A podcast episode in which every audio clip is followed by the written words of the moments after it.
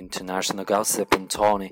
Another turn in the hunt for Malaysia Airlines Flight 370 was looked like sheet metal with wreckage that washed ashore on the coast of Australia appears destined to be another false lead. Australian authorities said Wednesday that they were examining the material and it was promising enough that Malaysian investigators alerted the families of the Chinese passengers on the flight, but Australia quickly cast up on the find. The more we look at it, the less exactly we get, said Martin Dolan, Chief Commissioner of the Australian Transport, Transport Safety Bureau. The remark to CNN was confirmed to NBC News by a spokesman for the Bureau. If the material turns out to be nothing, it will be yet another disappointment both for the families of the 239 people who were on the flight and for people around the world who are still waiting for an explanation for the lost jetliner.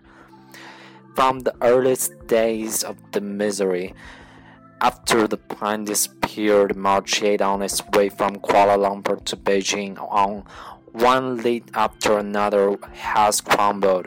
Everything spotted in the ocean has turned out to be shipping debris or garbage. In another setback, the air search for wreckage in the Indian Ocean was called off Wednesday because of bad weather.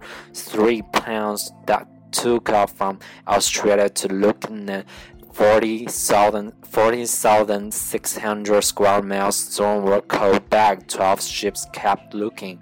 Investigators said Wednesday that a robotic submarine, the U.S. Navy Bluefin 21, had covered more than 60, 80% of the 120 square miles seabed search zone of the Australian west coast, creating a three-dimensional sonar map of this ocean floor.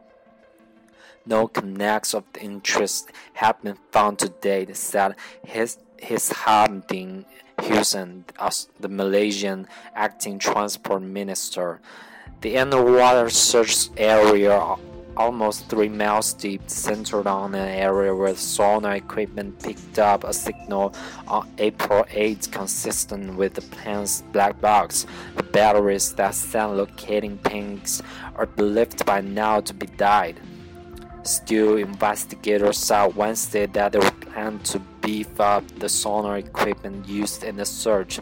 The new equipment will be similar to what was deployed when submarines found the Titanic 12,500 entered the Atlantic Ocean in 1985.